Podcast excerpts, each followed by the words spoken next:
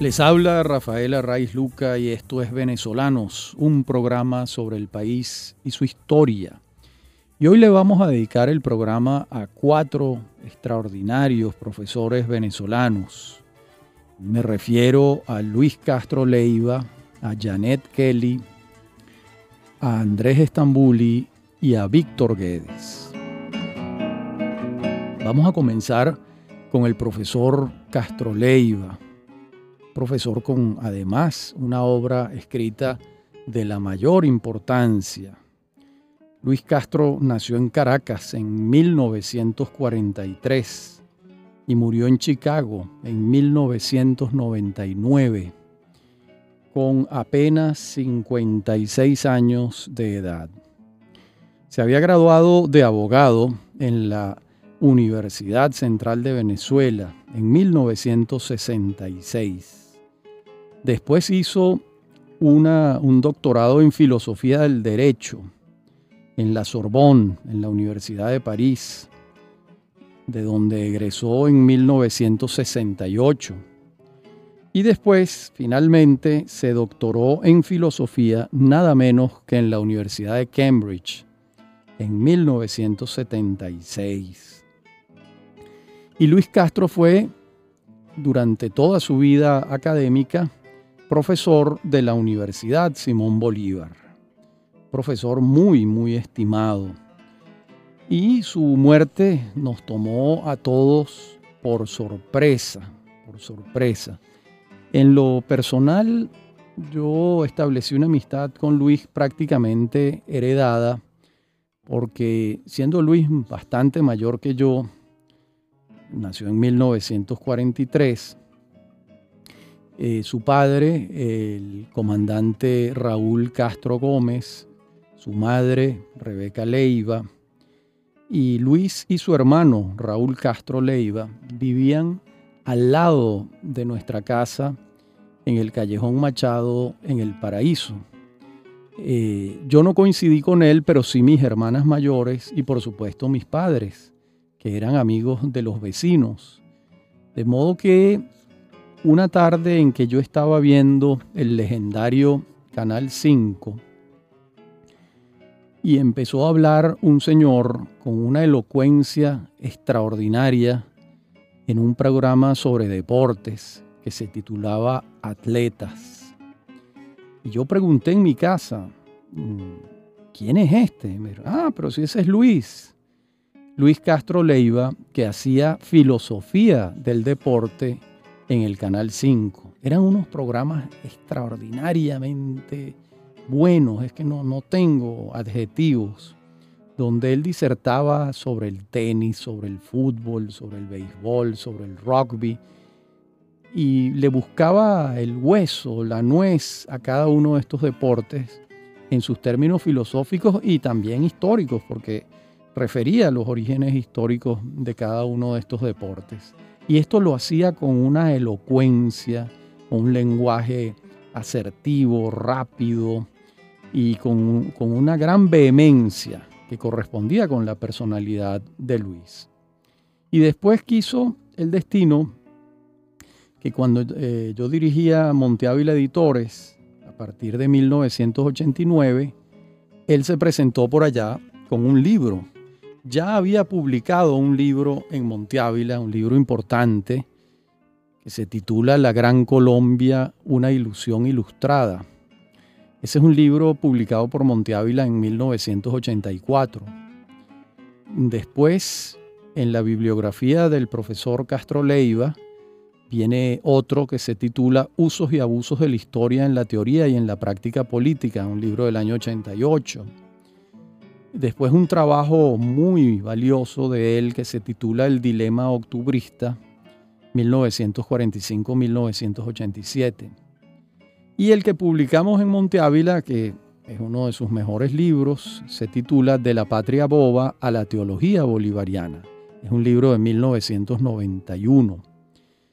Después yo combine con él que coordinara un libro que tuvo mucho éxito y que no se consigue por ninguna parte, que se titula El liberalismo como problema. Y él coordinó ese libro se le encargó ensayos a una cantidad de autores en todas partes del mundo. Por supuesto estábamos jugando con el título de Teodoro Petkov, Checoslovaquia, el socialismo como problema. Y yo le propuse, pero ¿por qué no lo titulamos jugando con este otro, dialogando con él, el liberalismo como problema? Después, Luis publicó en el año 96 ese octubre nuestro de todos los días.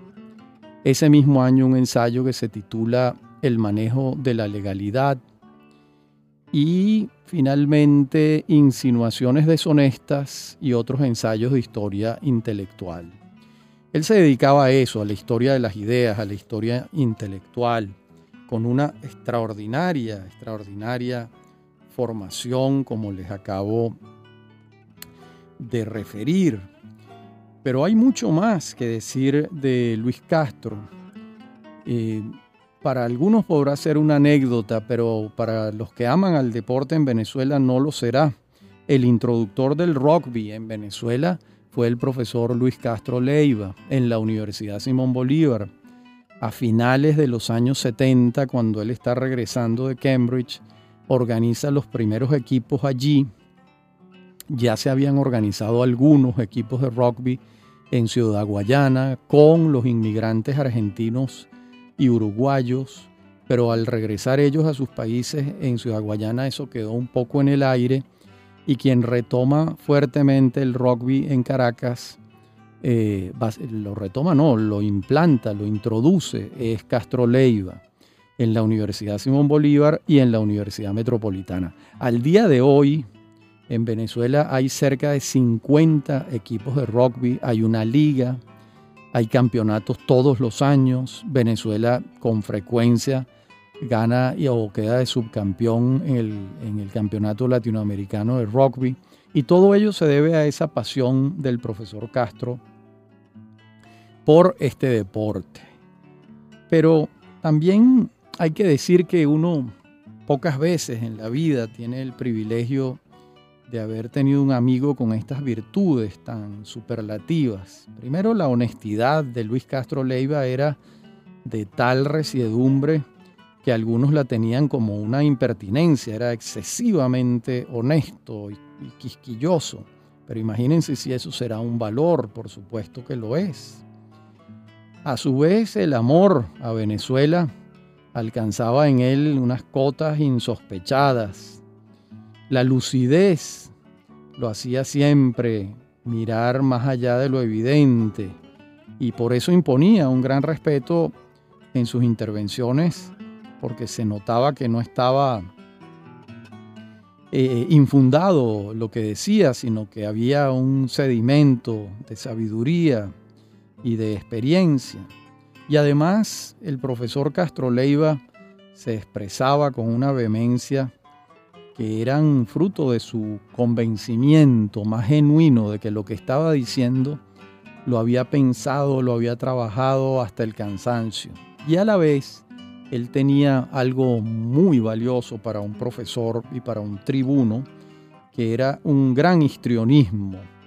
Llenaba sus intervenciones de histrionismo, muchas veces llenas de humor, otras veces imitaba a personajes de la vida pública venezolana en las clases y eso le daba un sesgo eh, de humor extraordinario, pero no lo hacía por el simple gracejo, sino porque quería señalar algo en relación, relación con el pensamiento de esa persona a quien él estaba imitando.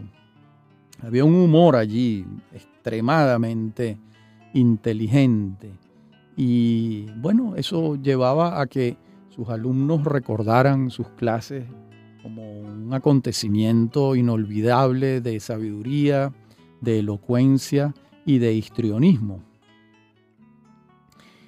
Y hay que decir a la vez que Castro Leiva alcanzó con sus brillantes ensayos a dilucidar varios aspectos centrales de nuestra historia. La interpretación que hace del proceso de unidad nacional buscado por Bolívar con la República de Colombia, a la que se le suele llamar Gran Colombia, pues ese intento por desentrañar lo que ocurrió allí y por qué no funcionó, tiene en el profesor Castro uno de los mejores exégetas. También la revisión que hace Castro Leiva de la figura histórica de Simón Bolívar, yo me atrevería a decir que no se había hecho eh, como lo hizo él antes. Por supuesto los estudios sobre Bolívar habían comenzado antes con los trabajos del profesor Carrera Damas, pero Castro Leiva le hinca el diente a la figura de Bolívar con una lucidez muy, muy particular, la lucidez del filósofo, del ensayista, del pensador. ¿no? Incluso él llegó a vislumbrar que allí había una, una patología y que por eso está en su libro de la patria boba a la teología bolivariana, porque pasar de la teología a la patología pues resulta bastante fácil en algunos casos, ¿no?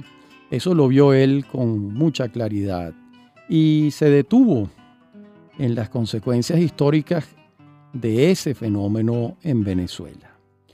En la próxima parte del programa seguiremos viendo la vida y obra de Luis Castro Leiva y también veremos en esa segunda parte a Janet Kelly, esa extraordinaria profesora de Liesa. Ya regresamos.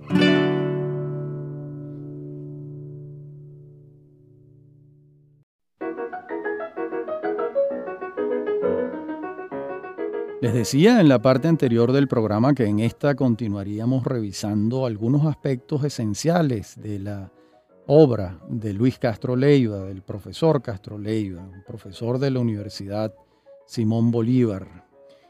Él le puso mucha atención al tema de la ilustración en Venezuela y la dificultad que tuvo Venezuela para hacer su tránsito de la monarquía a la república. Ese era un tema que a Luis le interesaba muchísimo. Otro tema sobre que pensó y escribió con insistencia fue el del 18 de octubre de 1945. Y allí él ofrece una de las interpretaciones más complejas y hasta dramáticas que se hayan formulado en Venezuela, en ese libro que antes citamos, el dilema octubrista, 1945, 1947. Eh, ese fue un tema que a él le tocó la puerta. Y luego, ya avanzada su vida, y comenzó a publicar artículos semanales donde la gente se sorprendía porque mientras los profesores están en el ámbito universitario, son conocidos en sus universidades, en el ambiente académico, en las academias, en otras universidades del mundo. Pero el lector común, el que no está en el mundo académico, los conoce poco y en muchísimos casos ni siquiera han oído sus nombres. De allí que cuando él apareció en el Diario de Caracas y después en el Universal, publicando artículos semanales sobre el acontecer político venezolano fue una sorpresa para mucha gente y fue algo muy favorable para él porque lo ayudó a ir eh, decantando su escritura, a hacerla más clara, más periodística, menos mm, laberíntica. Y se fue mm, cristalizando, pudiera ser la palabra, fue mm, haciéndose cristalina. La escritura de Castro Leiva eh, a través de esa práctica semanal en la que se dirigía a cualquier lector, que es como quienes escriben en la prensa lo hacen. Eh, ¿Qué otros detalles pudiésemos decir? Luis además tenía una facilidad para los idiomas muy, muy grande. Hablaba inglés corrido, con, sin acento, lo manejaba perfectamente. Lo mismo pasaba con el francés. Y mm, tenía una, una red de gente que lo respetaba y lo estimaba muchísimo fuera de Venezuela por su valor académico. Quienes mm, en algún momento trabajamos con él en la Universidad Simón Bolívar, en particular en IDEA, Instituto de Estudios Avanzados, pues lamentamos la muerte de Luis Castro eh, pero incesantemente. Fue una sorpresa algo que, jamás esperábamos y Luis estaba probablemente en el, mejor momento de su vida, 56 años. Pues este, esto es a grandes rasgos eh, los datos esenciales de uno de los mejores profesores y de los intelectuales más hondos que ha habido en Venezuela. Eh, me estoy refiriendo, por supuesto, a Luis Castro Leiva. Veamos ahora a Janet Kelly, que es, es, una vida y un caso tan interesante, porque Janet Kelly se hace venezolana en 1997 obtiene la nacionalidad y ella nació en Filadelfia en 1947 y murió en Caracas en el año 2003, también de 56 años, que similar a, la edad de, de, Castro Leiva. Y Janet Kelly cuando se presentaba, que tenía muy buen humor, decía, yo soy la gringa de Liesa, porque hablaba español muy bien, pero con acento. Y en efecto, Janet Kelly era la gringa de Liesa, una profesora muy estimada que había estudiado en la Universidad Johns Hopkins en los Estados Unidos y eh, eh, había egresado en relaciones internacionales. Pero Janet Kelly llegó mucho más allá que las relaciones internacionales. Fue verdaderamente una pensadora política, con obra publicada y con muchos años dando clases en el y en la Universidad Simón Bolívar. Y también cuando había avanzado mucho su tarea académica, eh, enamorada de Venezuela como estaba, comenzó a publicar artículos en la prensa y se hizo cada vez mm, pues, más notoria, más conocida, la requerían en programas de radio, en programas de televisión, era una voz eh, muy, muy autorizada. Y finalmente ella decide comprar el Daily Journal, que era un periódico en inglés que se publicaba en Venezuela desde hace muchos años, que tenía mucha solera, mucha, mucha tradición. Ella lo compra. Mm, eh, la situación económica del periódico no era la más fácil, según parece, pero ella avanzó con su, con su periódico y siguió en sus tareas de profesora, de columnista y un buen día, para sorpresa de todos, decidió pasar al otro mundo y a mí me sorprendió muchísimo, no lo esperaba eh, jamás de una persona como ella, tan enamorada de la vida. Pero esto no hace otra cosa que señalarnos lo que dice el refrán, que la procesión va por dentro la procesión va por dentro y ese era el caso de Janet Kelly, esa tan estimada profesora de Liesa, la gringa de Liesa, como ella se llamaba a sí misma. A mí me sorprendió mucho y en su momento, en el año 2003, en mi columna, escribí un artículo despidiéndola y reflexionando también sobre las personas que deciden por sí mismas irse de este mundo. En esos tiempos se había estrenado una película que a mí me, fascinó realmente.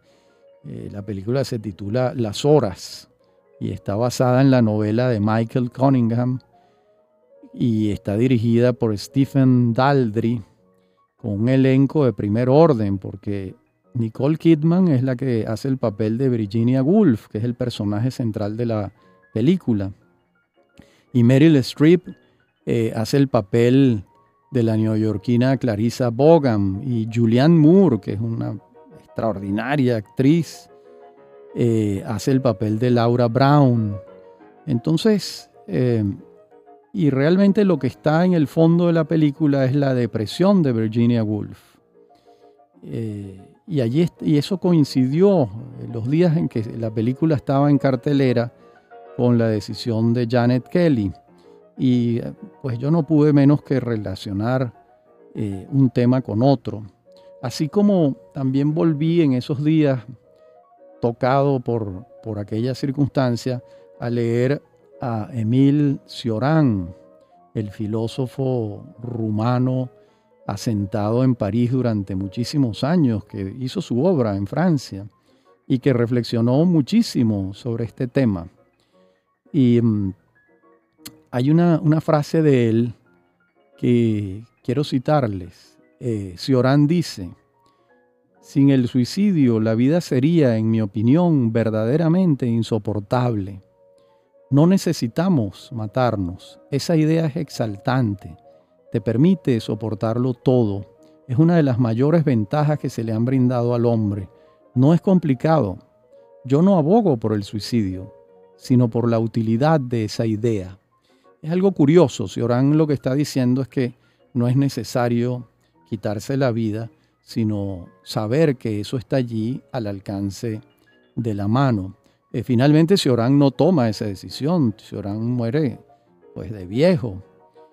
Y también quizás mm, eh, a mí también esto me llevó a, las páginas de Montaigne, ese gran ensayista que también ha pensado sobre estos y otros temas. Y yo concluía ese artículo en homenaje a la vida de Janet Kelly, citando a Montaigne, y allí decía esto, digo, citaba a Montaigne, hay que sufrir con calma las leyes de nuestra condición. Estamos hechos para envejecer, para debilitarnos, para caer enfermos. Hay que aprender a sufrir lo que no puede evitarse. Nuestra vida está compuesta, como la armonía del mundo, de cosas contrarias. Fin de la cita de Montaigne. Pues bien, eh, los aportes a la academia, a IESA y a la Universidad Simón Bolívar de Janet Kelly fueron grandes y los venezolanos pues siempre le estaremos agradecidos, primero del amor que tuvo por Venezuela, al punto de que se quedó a vivir aquí para siempre. Ella llegó siendo una muchacha recién egresada y, se quedó aquí, hizo su carrera académica en el Instituto de Estudios Superiores de Administración, el IESA, esa gran institución venezolana, y también en esa otra gran universidad venezolana que es la Simón Bolívar.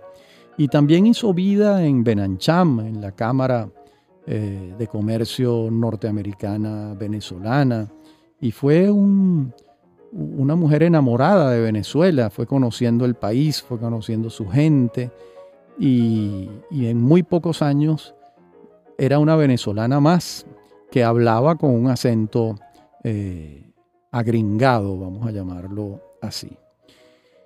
Bueno, sirvan estas palabras en homenaje a su memoria y a todo lo que hizo por Venezuela esta mujer que se enamoró de nuestro país y se quedó para siempre entre nosotros. En la próxima parte del programa hablaremos de Andrés Estambuli, un profesor activo en la Universidad Metropolitana. Ya regresamos.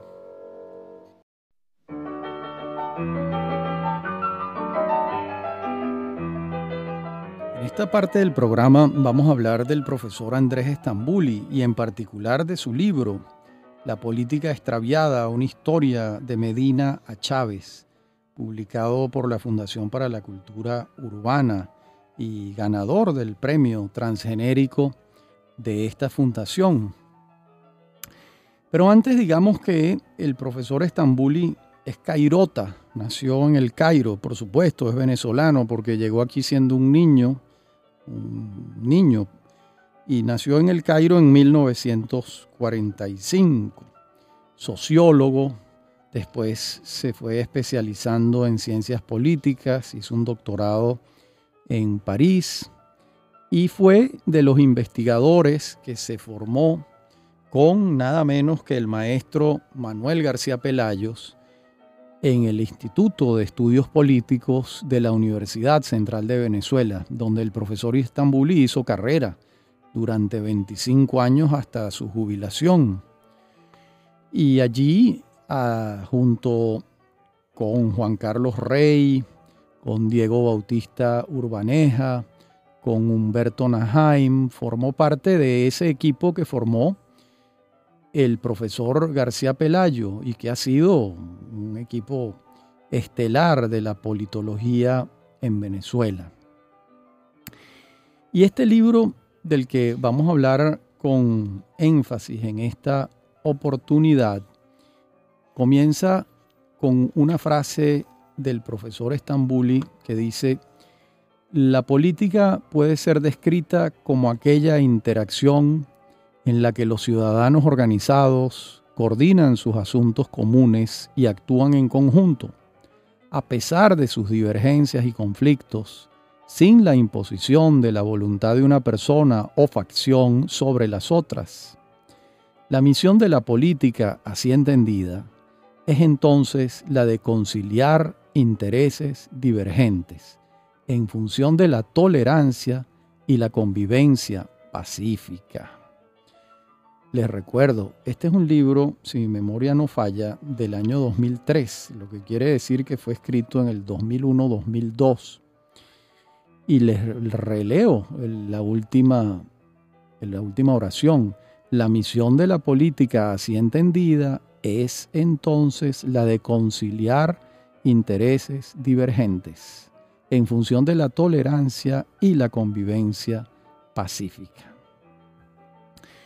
Bien, eh, el profesor Estambuli comienza a rastrear en su libro en qué momento comienza a hacer aguas o a pasar aceite el sistema de partidos en Venezuela y cómo va abriéndose camino la antipolítica, la negación de la política, de los partidos y cómo eh, se juntan el hambre con las ganas de comer y se va horadando el sistema que se había ido eh, estableciendo en Venezuela a partir del pacto de punto fijo y el reinicio de la democracia en 1958.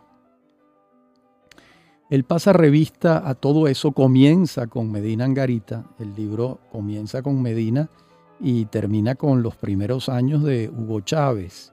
Mm, por supuesto, es un libro de hace 15 años, pero ya él allí está advirtiendo eh, varios hechos. Por ejemplo, él señala que, entre otros factores, los medios de comunicación social comenzaron a desempeñar un papel de actores políticos que no les estaba reservado y algunos de estos medios, a través de sus voceros, desataron sobre la política una campaña de desprestigio que terminó por arruinar lo poco que quedaba del edificio de la democracia de partidos. Hirieron de muerte a los partidos y le abrieron espacio en la opinión pública al valor de la antipolítica. Y mm, realmente cuando Caldera gana las elecciones en 1993, lo hace montado sobre la ola del antipartidismo y la antipolítica. Y bueno, nada mejor para demostrar su nueva fe antipartidista que lanzarse al margen del partido que él mismo fundó. De modo que aquel hecho que el profesor Estambuli advierte, eh, bueno, eh, lo advierte no para establecer responsabilidades ni nada de eso, sino como fenómenos políticos y además, por supuesto, advierte que para las elecciones de 1998 iba a la cabeza la imagen pura de la, del antipartidismo, que era Irene Sáez. Y allí, bueno, eh, terminaron siendo los factores principales de las elecciones de 1998 dos actores políticos que no provenían de los partidos, como eran Hugo Chávez y Enrique Salas Romer. De modo que todo esto lo estudia el profesor Estambuli en este libro que yo juzgo de la mayor importancia para el estudio de nuestra historia política reciente. Y mm, uno al leerlo advierte que es obvio que los partidos dejaron de hacer su trabajo y que por ello perdieron el favor de la gente, pero también es obvio que algunos medios habían venido haciendo un trabajo que no les correspondía y además de desvirtuar su papel en una sociedad democrática, contribuyeron a impedir, aunque resulte una paradoja, la recuperación de las instituciones partidistas. Cuando la política no impera realmente, con su arte de negociación, de tolerancia, el acuerdo entre contrarios se hace muy difícil y todavía más cuando la vida parlamentaria desaparece, pues comienza a imperar, de acuerdo con lo dicho por el profesor Estambuli, las visiones excluyentes y ya el otro no es un adversario político, sino un enemigo. Y comienza todo a hacerse de un dualismo elemental, el mundo en blanco y negro. Ese es el mundo que él está estudiando en un libro, les repito, de el año 2003, que ha debido ser escrito entre el 2001 y el 2002, cuando ya la sociedad venezolana tenía varios años embarcada en, el buque de la negación de los partidos, de la exaltación de la, antipolítica y que terminó eh, en lo que sabemos todos que ha, terminado en estos años de negación de la política. Realmente mm, es, un, es, un, libro de historia política, pero el profesor Estambuli no es un historiador, es un politólogo.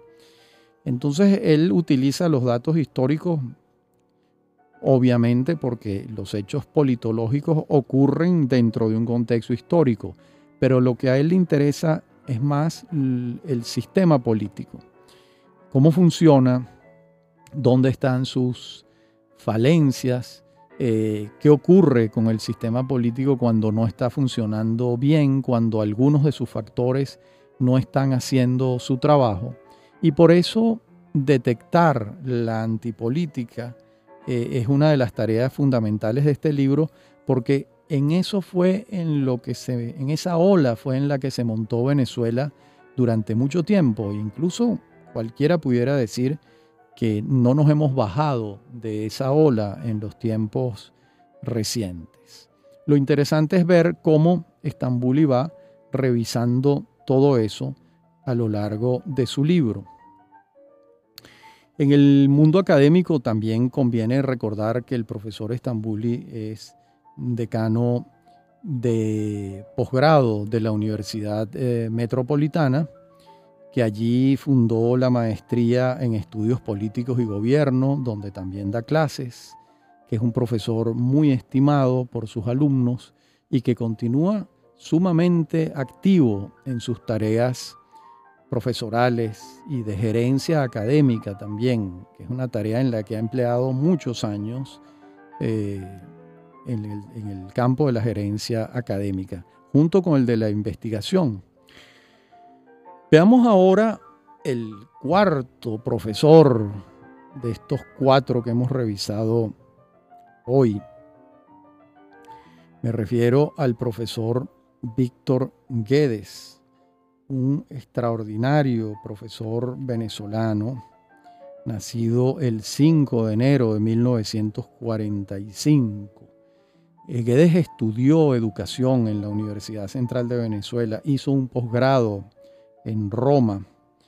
Yo lo conocí hace muchos años cuando era vicerrector académico de la Universidad Nacional Abierta, pero ha corrido mucha agua debajo de los puentes desde 1980 a esta fecha, prácticamente 40 años.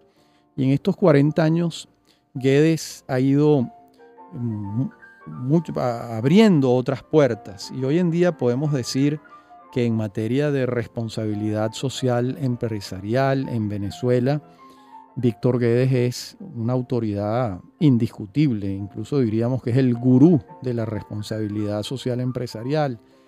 Eh, la última palabra en esta, en esta materia, por supuesto, esto no excluye los aportes de muchas otras personas en esta práctica empresarial reciente. Guedes además es un crítico de artes visuales importante, con una trayectoria ya muy dilatada, con varios libros publicados sobre las artes plásticas, que es la otra pasión de Víctor Guedes, junto con la educación y la responsabilidad social empresarial. En la última parte del programa seguiremos viendo los aportes de Víctor Guedes al mundo académico, intelectual y docente eh, venezolano. Ya regresamos.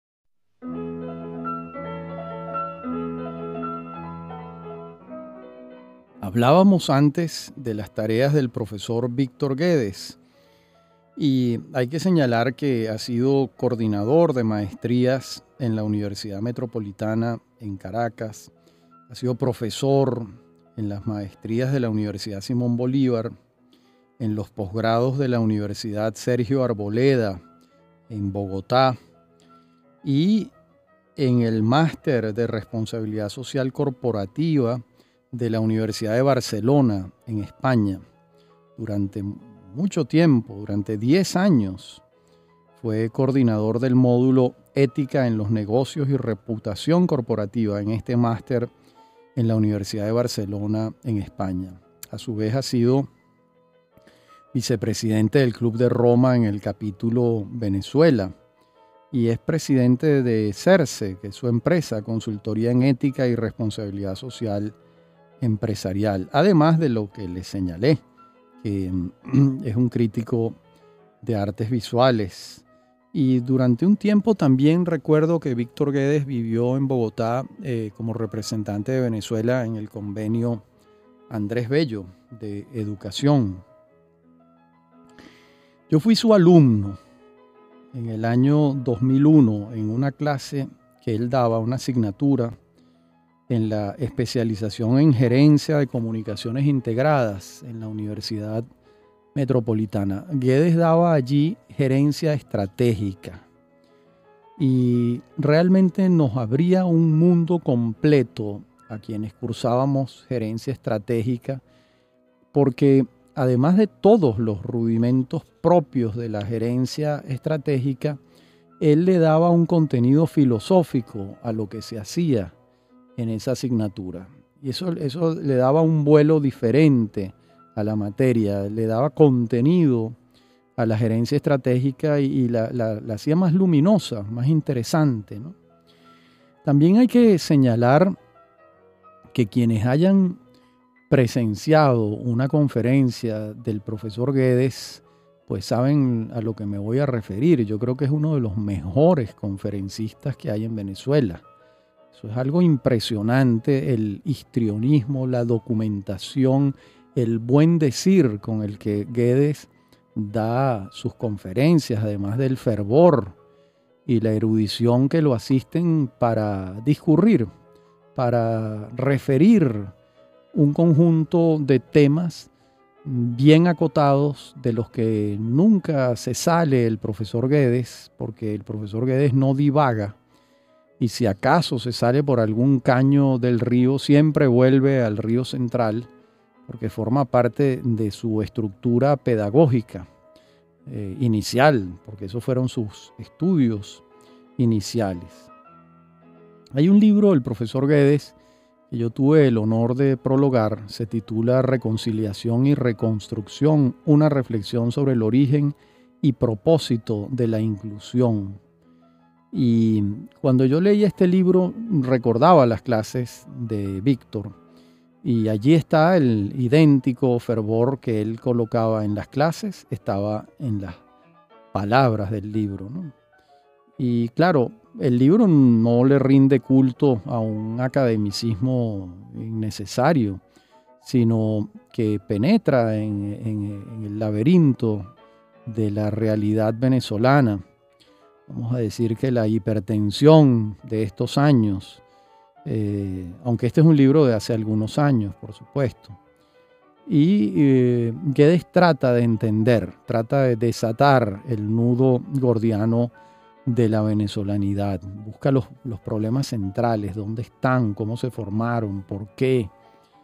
Y, siempre sus respuestas eh, navegan en las, en las, aguas de la sensatez y, también demuestran lo, inútil que es eh, aquello que Hannah Arendt llamaba la banalidad del mal.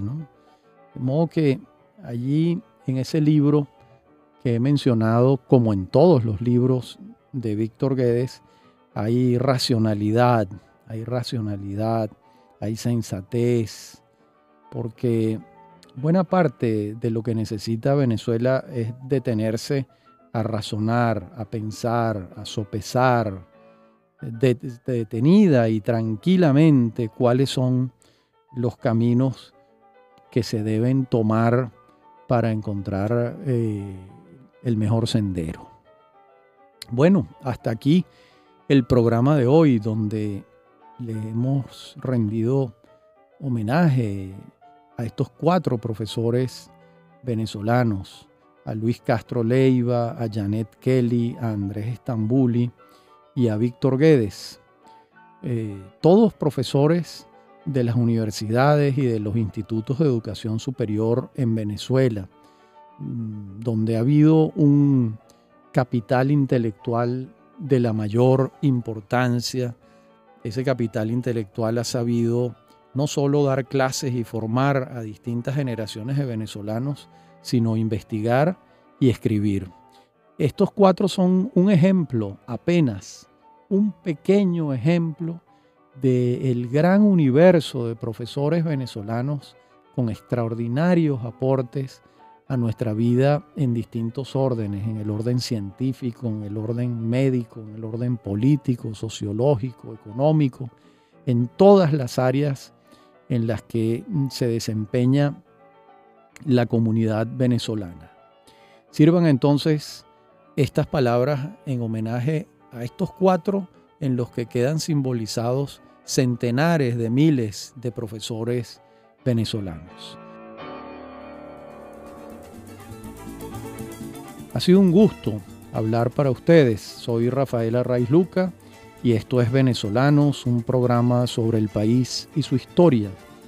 Me acompañan en la producción Inmaculada Sebastiano y Fernando Camacho y en la dirección técnica Fernando Camacho. A mí me consiguen en mi correo electrónico rafaelarraiz.hotmail.com y en Twitter arroba Como siempre, ha sido un gusto hablar para ustedes. Hasta nuestro próximo encuentro.